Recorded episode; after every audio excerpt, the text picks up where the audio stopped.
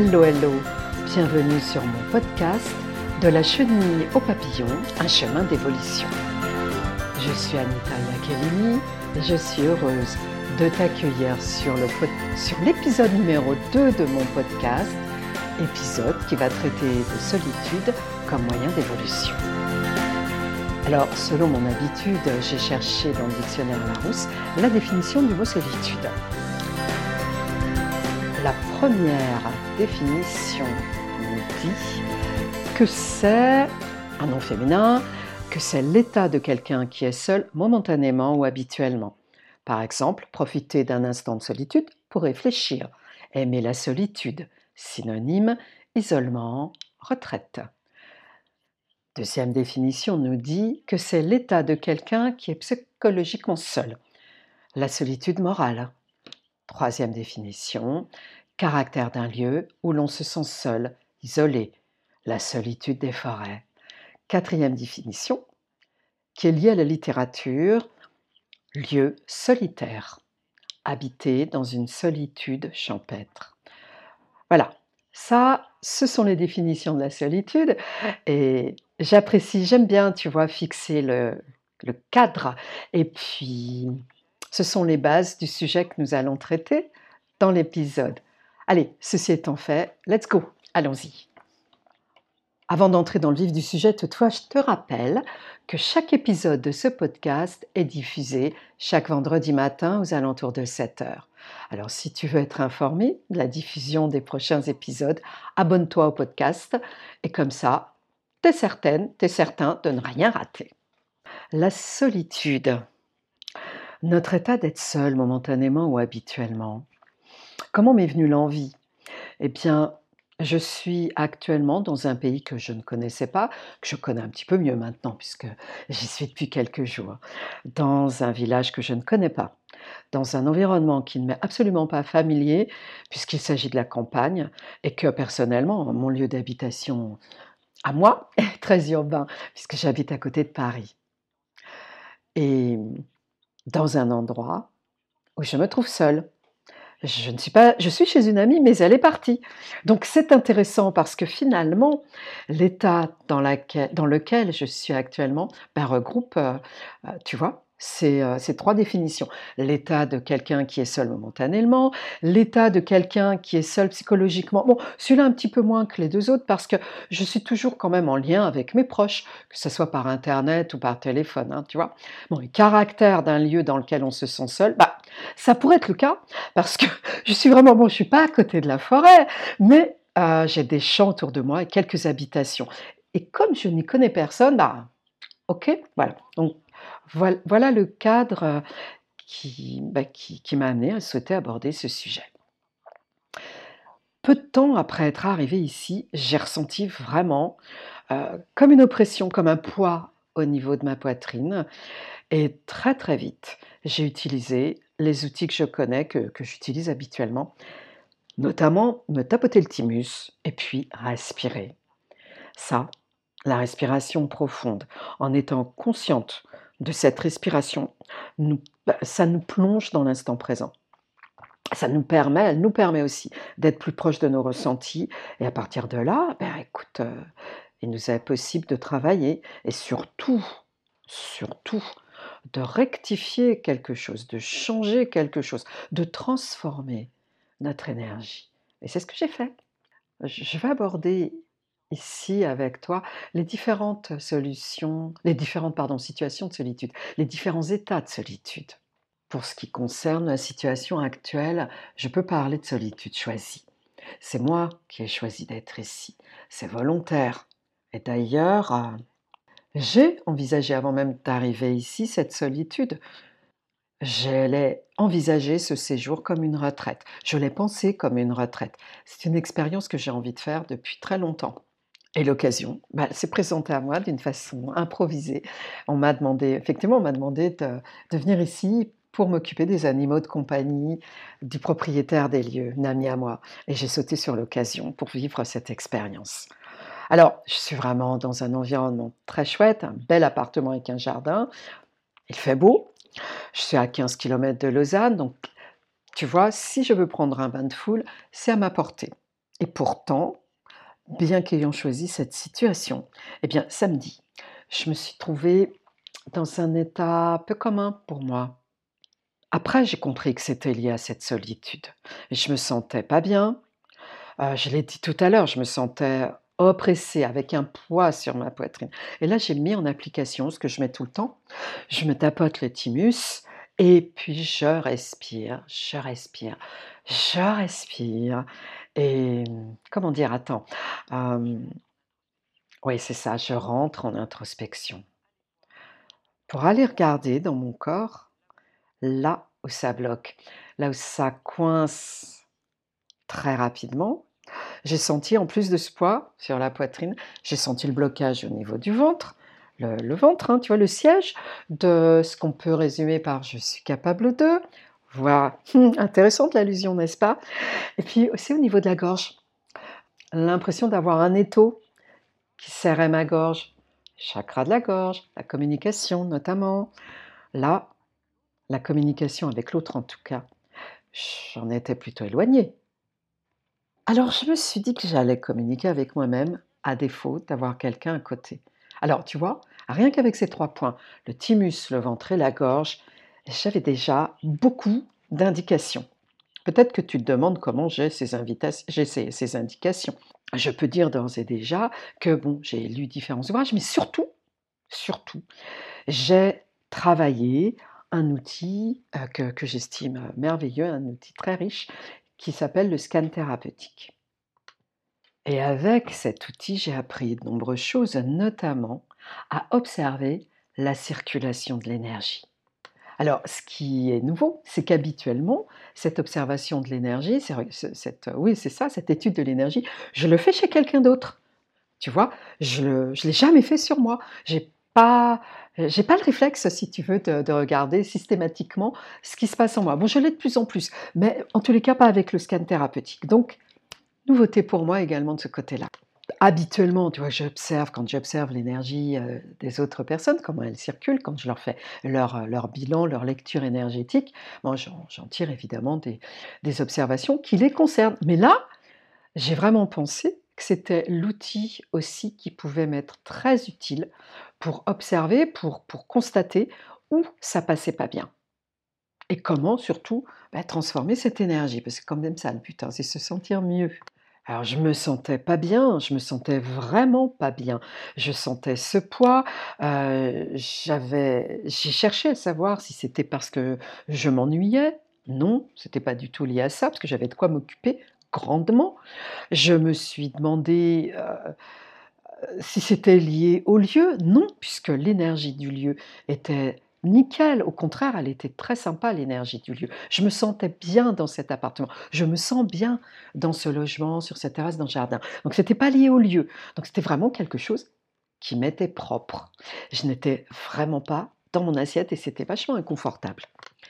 Et pourtant, je rappelle que c'était une solitude choisie. Donc, a priori, je dis bien a priori, je n'aurais pas dû ressentir ces inconforts-là. En tous les cas, pas de cette manière-là, pas aussi puissamment que je les ressentais.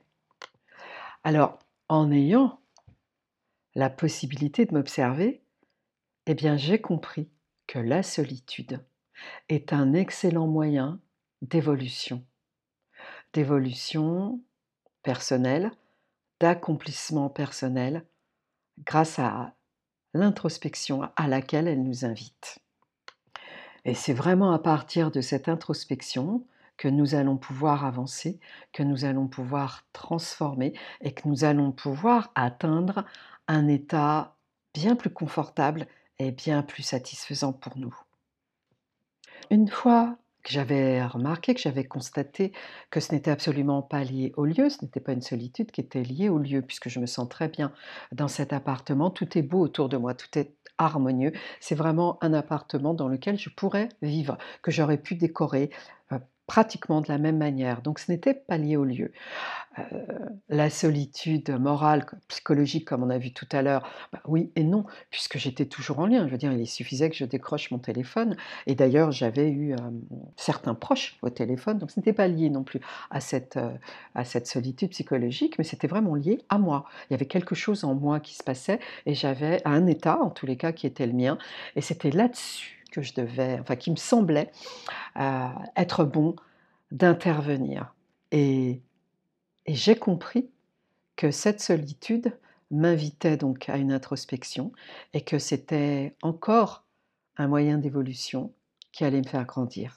J'ai compris également que j'avais des parts de moi aussi à aller toucher, à aller titiller, à aller regarder de plus près. Tu sais, des fois, il y a des trucs qui se passent en soi, il y a des choses qu'on soupçonne, des choses qu'on n'a pas forcément envie d'aller voir parce que c'est peut-être pas en reluisant, en tous les cas, c'est la société qui nous envoie aussi cette image de choses peu reluisantes. Bon, il y avait, il y avait certainement, et il y a, je les ai découvertes, la solitude et le déroulement, comment elle apparaît et surtout comment sortir d'un état pour aller dans un autre état. Alors je te rappelle que ce podcast est diffusé chaque vendredi matin. Alors la solitude comme moyen d'évolution, d'introspection, à condition de l'accueillir, à condition d'accueillir les émotions qui viennent à nous, les émotions qui sont en train d'apparaître, qui sont là. Parce que si on ne les accepte pas, ces émotions, ben, l'introspection ne va pas aller bien loin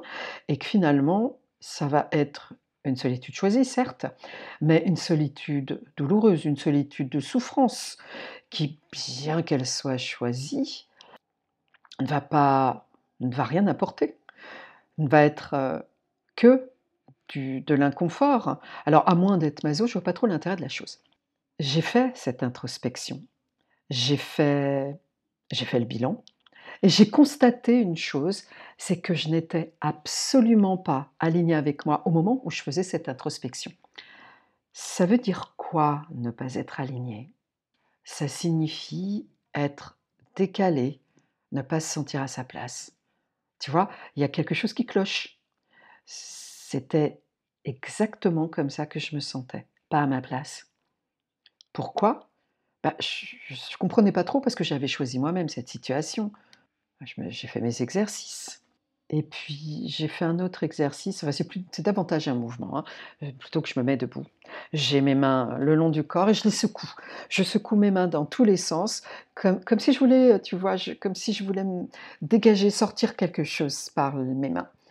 Euh, j'ai remué mon corps. Et ça, c'est vraiment quelque chose qui m'aide à me recentrer. J'ai aussi fait euh, une très grande méditation d'ancrage, une super méditation d'ancrage.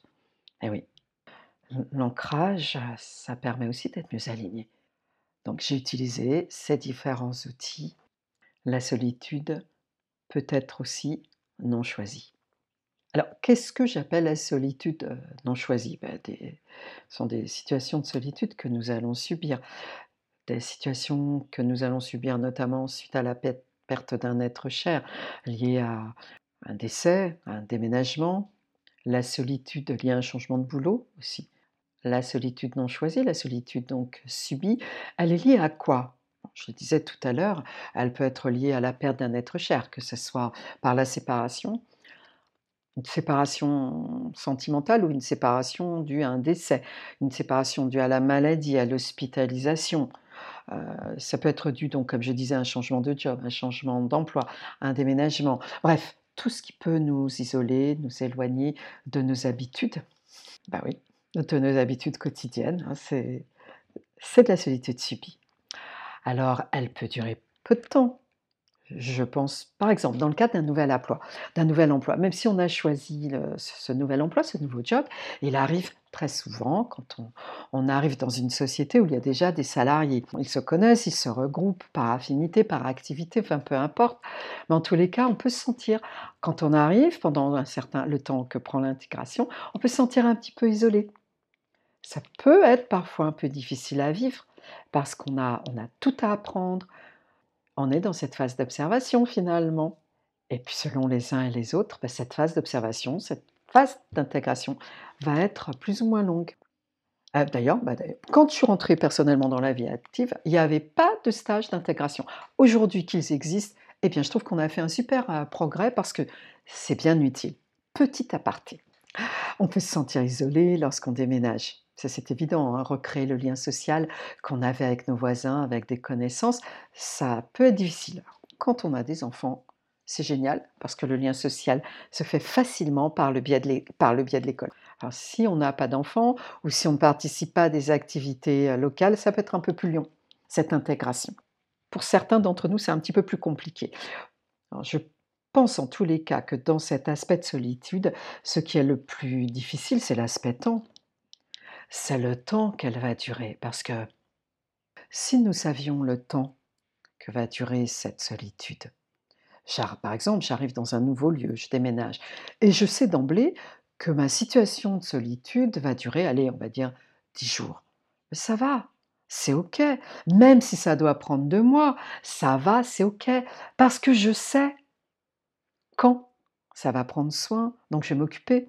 Je vais aménager mon extérieur, je vais visiter les, environs, enfin je vais m'occuper. Je sais que ça va durer dix jours ou deux mois, mais dans la vie, dans la vraie vie, on ne sait pas combien de temps ça va durer. C'est ça le plus difficile à vivre. C'est pas uniquement fondamentalement l'état de solitude, c'est davantage la durée de cet état. Alors là, qu'est-ce qu'on peut faire? Ce qu'on peut faire me semble bah, déjà aller vers les autres. Bon, si tu es quelqu'un de sociable, aller vers les autres, c'est simple, c'est facile, c'est agréable. Donc nous sommes des êtres sociaux, hein, nous avons besoin de liens. Par rapport à soi, qu'est-ce qu'on peut faire? Par rapport à son état, eh bien, on peut élever son niveau vibratoire. Alors, le niveau vibratoire fera l'objet d'un prochain épisode. Mais en tous les cas, pour élever ton niveau vibratoire, tu peux déjà commencer par méditer. Tu peux aussi améliorer ton ancrage, améliorer ton ancrage. Si tu es intéressé d'ailleurs par ces outils, fais-moi signe, hein, j'en ai quelques-uns. Et je peux, je peux t'accompagner et je peux t'en procurer certains. Tu as mes coordonnées, tu t'inscris, tu t'abonnes au podcast et tu trouves toutes les coordonnées et tu trouves ces coordonnées aussi dans la page de description. Qu'est-ce qu'on peut faire encore? Se balader, aller dans la nature, être au contact de la nature, reprendre conscience de qui on est. On ne se trouve pas dans ce lieu, dans, oui, dans cet environnement-là, de façon forcée, puisqu'on l'a choisi. Je te rappelle qu'on parle de solitude choisie. Autre état de solitude, enfin situation de solitude que je trouve un peu complexe, plus difficile, c'est celle qu'on n'a pas choisie, c'est la solitude qu'on subit, notamment lors de la perte d'un être cher. Et là, d'emblée, je, j'enjoins à chacun, hein, à toi qui écoutes, de ne pas rester seul. Alors, ça paraît contradictoire, je te parle de solitude et je te dis de ne pas, de ne pas rester seul. Eh bien oui, lorsque l'on perd un être cher, on peut être à plusieurs d'ailleurs, hein, lorsqu'on perd un être par décès, il est essentiel de rester entouré, de ne pas rester seul. Surtout lorsque le moment est récent. Après, très probablement, nous ressentirons le besoin de s'isoler, de rester seul face à notre chagrin, de faire ressortir ce chagrin. Et ça, c'est salutaire aussi. Dans cette phase d'isolement, pour faire sortir notre chagrin, eh bien oui, dans cette phase-là, la solitude salutaire. J'allais dire presque oui, indispensable. Ça, fait, ça nous permettra d'exhorter, de faire sortir de nous les émotions, de les accueillir, bien sûr, de les accueillir d'abord, et ensuite de les faire sortir de nous. Et on pourra cracher, nous pourrons cracher ce qu'on a à cracher. C'est pas très joli comme image, mais mm, en tous les cas, je pense qu'elle dit bien ce qu'elle veut dire, et c'est nécessaire. Sortir tout ça, c'est nécessaire, c'est un nettoyage en fait. On se sentira, nous nous sentirons surtout lorsque les, larmes sont très présentes, nous nous sentons lessivés. Ça fait vachement de bien. Tu sais, quand on a l'impression d'avoir tout épuisé, d'avoir tout sorti, de n'avoir plus de larmes à pleurer, de n'avoir plus rien à dire, on se sent lessivé, on se sent vidé, vidé dans tous les sens du terme. Et nous savons aussi qu'on a fait de la place pour remplir ce vide par autre chose. Et là, se pose la question, par quoi je vais remplacer ce vide. Alors attends, je te le dis d'emblée, le temps peut être long et chacun de nous va à son rythme. Il n'y a pas de norme. Ton, le temps dont tu auras besoin n'est pas forcément celui dont j'aurai besoin. Et c'est OK. Chacun va à son rythme. Et respecter son rythme, c'est important. Alors, ensuite, remplir par quoi? Peut-être que tu vas choisir, que je vais choisir de l'harmonie, de la douceur, de la paix. Et personnellement, la douceur, après des moments de grande souffrance, c'est vraiment un état très bénéfique, très profitable. Il me permet de me sentir mieux, de me chouchouter, de me faire du bien. Je, me mijote des petits plats. Je m'enroule dans des étoffes, dans des vêtements qui me font du bien à ma peau, pour commencer. Je me parfume avec des parfums qui m'évoquent des moments agréables, de la douceur. J'écoute des musiques qui me font du bien. Je peux même regarder, bah, tu vas rire peut-être, des dessins animés qui me font du bien. Alors je ris en disant ça parce que les dessins animés que je regardais dans mon enfance ont cette faculté-là de me mettre dans un état de douceur, dans un état de joie harmonieux. C'est comme si tout autour de moi, tout était beau, tout était doux, tout allait bien se terminer, tout allait bien aller, tu vois? Dans, les dessins animés de Disney, je pense à Disney, eh bien, il y a cette magie, je retrouve cette magie. je ne sais pas pour toi, hein, c'est un truc, tu peux, tu peux aller chercher euh, autre chose, ce qui te fait du bien toi. Pour certaines personnes, et j'en parlais en atelier hier, euh, de même regarder la vidéo d'un bébé qui rit aux éclats, ça me fait monter mon taux vibratoire, mon niveau vibratoire, comme ça, tout de suite. Je vais rire, c'est plus fort que moi, je vais rire. Alors oui, la douceur, beaucoup de douceur. Et une fois qu'elle est bien installée, bien peu à peu, aller rechercher des énergies d'harmonie, des énergies de paix, des énergies de joie. Tu vois? J'en reviens aussi à la joie parce que la joie est l'émotion, l'état le plus péchu qu'on puisse avoir avec la paix. La joie, en termes de niveau vibratoire, est très élevée. Elle a un niveau vibratoire, écoute bien ça, elle a un niveau vibratoire supérieur à celui de l'amour. Alors attends, attends, ça ne veut pas dire que l'état d'amour ne sert à rien, hein, non pas du tout. Bien sûr que non. Mais en termes de niveau vibratoire, la joie est un niveau vibratoire, enfin elle vibre plus haut. Alors cherche pas beaucoup plus haut, mais un petit peu plus haut. Alors allez chercher la joie lorsqu'on est dans un état de solitude, subie notamment. Et bien, et pas, pas seulement, mais euh, notamment lorsqu'elle est subie, euh, cette solitude. Ben, je trouve que c'est peut-être plus accessible que l'amour, en tous les cas l'amour tel qu'on soit, soit aujourd'hui. Si tu trouves de l'amour dans tout, si tu peux trouver de l'amour dans une fleur, dans un fruit, dans une œuvre d'art, etc., c'est génial. Mais la joie vibre un petit peu plus haut. Et c'est peut-être un peu plus facile. La joie de jouer avec un chat, avec ton animal de compagnie, avec ton chien. Regarde les vidéos de, certaines vidéos d'animaux qui font des bêtises.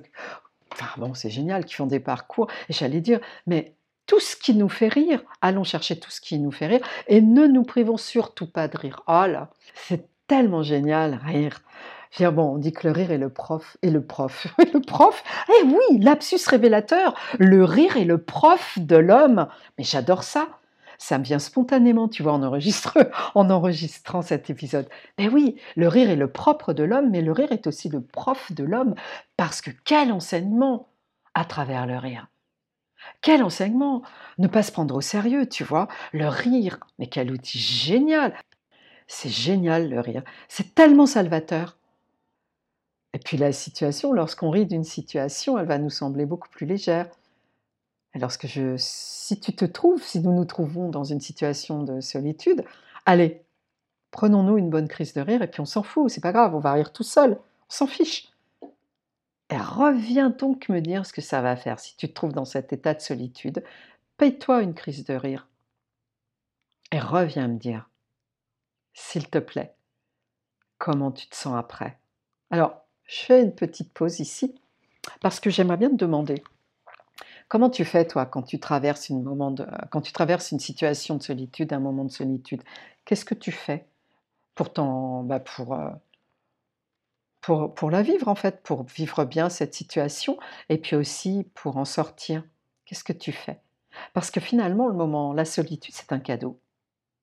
Alors, quand on est dedans, en surface, évidemment, on n'a pas l'impression que c'est un cadeau. Mais quand on se penche dessus un peu plus, quand on arrive à, à prendre du recul, quand on voit comment on a avancé, eh bien, on se rend compte que c'était un véritable cadeau. Et nous constatons que nous, bah, l'avancement a été fait et que peut-être que nous avons mis en place des outils pour que nous ne reproduisions pas certaines choses. Nous avons vu ce qui pouvait provoquer ces moments de solitude, suite à une rupture notamment. Hein, ce sont souvent les situations les plus courantes qui nous font traverser des périodes de solitude. Et avec le recul, avec l'observation, nous pouvons aussi nous demander euh, quelle est notre part de responsabilité. Attention, la responsabilité, ce n'est de la culpabilité en tous les cas. Elle ne mène pas de la culpabilité. C'est pas l'objectif en tous les cas. Hein. Tu connais hein, le, triangle de Karpman hein, qui pointe vers le bas. Sauveur, bourreau et bas victime. Il faut sortons de ça. Sortons de ça, bon quelle que soit la situation, mais hum, sortons d'autant plus de ce triangle de Karpman euh, lorsqu'on veut sortir de l'état de solitude et surtout élever son niveau vibratoire. Alors prendre euh, la responsabilité, premièrement, c'est une première étape. J'aime prendre le mot anglais et décortiquer le mot anglais, responsibility. Qu'est-ce que ça donne? Response, Ability. Bon, au passage, tu m'excuses mon accent, il est comme il est. Responsibility, responsibility. Eh bien, avec ce mot, la responsabilité, c'est l'habileté, la capacité, la faculté à pouvoir répondre. Donc, à rentrer dans l'action. Tu vois, à se remettre dans l'action et à ne pas rester dans un état d'apathie. Alors, l'état de victime, tu sais ce que c'est. Hein Hein, qu'est-ce que j'ai pourquoi qu'est-ce que enfin comment dirais-je pourquoi ça n'arrive qu'à moi pourquoi encore moi qu'est-ce que j'ai bien pu faire et ce qu'est-ce que j'ai bien pu faire pour que ça m'arrive ce qu'est-ce que j'ai bien pu faire eh bien prends la responsabilité de qu'est-ce que j'ai bien pu faire regarde-le qu'est-ce que j'ai fait? Peut-être que moi aussi j'ai ma part de responsabilité dans cette rupture peut-être que je me suis conduite comme quelqu'un de jaloux mettre trop de contrôle aussi sur l'autre, vouloir tout contrôler tout le temps, toutes les situations. Et peut-être que aussi nous sommes comportés comme de vrais emmerdeurs, des empoisonneurs. Donc qu'est-ce que j'ai fait? Ben oui, prendre la responsabilité du qu'est-ce que j'ai fait, de regarder les choses en face, ça nous permet de progresser, c'est extraordinaire. Et puis prochaine relation, eh bien, eh, nous ne reproduirons pas puisque nous ne serons pas en mesure de... Attention, là, je suis en train de retourner dans d'anciens schémas qui m'ont amené à la rupture. Donc stop, stop. Ça aussi, là aussi, j'ai des outils hein, euh, pour ce stop, etc. Donc prendre la responsabilité, c'est vraiment sortir de ce schéma et puis sortir de la souffrance, sortir de la douleur provoquée par euh, la séparation, par la solitude provoquée par la séparation. Alors évidemment, là, j'ai étendu la notion de solitude à la perte d'un être cher et à la perte, la perte d'un être aussi par hospitalisation. Alors elle est subie, la solitude, par l'être qui souffre. Hein. La première chose, je crois, c'est de vouloir l'accueillir, la souffrance, de l'accepter, ne pas chercher à, à, vouloir être plus fort que la douleur, plus fort que le chagrin, pas chercher ce genre d'héroïsme entre guillemets. J'appelle ça de l'héroïsme, mais non, non, non, nous sommes des êtres humains aussi et nous avons des émotions, toutes sortes d'émotions.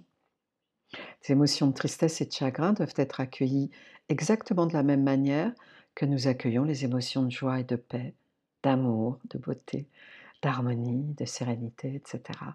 Tu vois, les, certaines euh, émotions que nous nommons négatives, que nous qualifions de négatives, et finalement, elles ne sont pas si négatives que ça. J'aime pas dire ce mot négatif parce que ces émotions-là nous font grandir.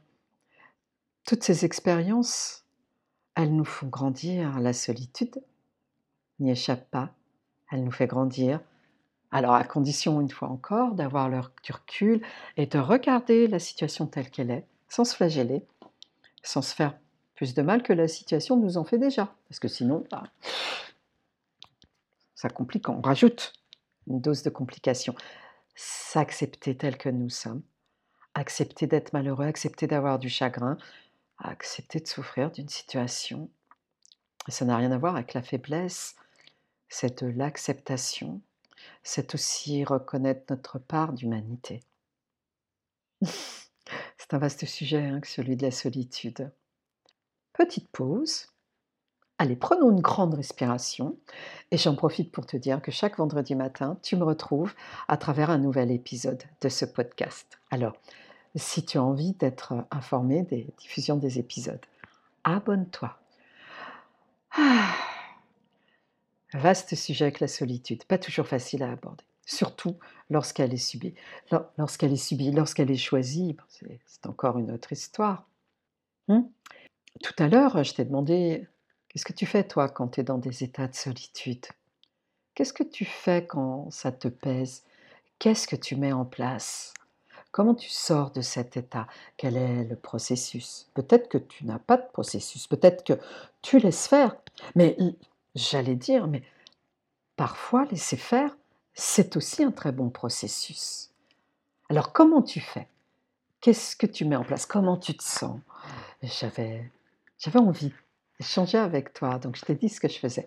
De la méditation, l'ancrage pour m'aligner davantage, pour me sentir bien ici et maintenant, tu vois, et pour bien ressentir. C'est vivre l'instant présent, c'est la pleine conscience. Je fais aussi des rondes de FT, je fais beaucoup de respiration consciente. Bon, je tapote mon thymus, entre autres j'ai d'autres, outils parce que j'ai une trousse qui est assez bien remplie. Mais bon, ça c'est vraiment au cas par cas et selon chaque situation. Si tu veux en savoir plus, tu sais encore une fois comment me contacter. n'hésite pas. Je suis là aussi pour ça. Ces épisodes sont là aussi pour ça. Je te remercie d'avoir écouté cet épisode. Je te remercie de ta présence. Te de ton écoute. Prends grand soin de toi parce que tu es précieuse, tu es précieux. Ciao, ciao.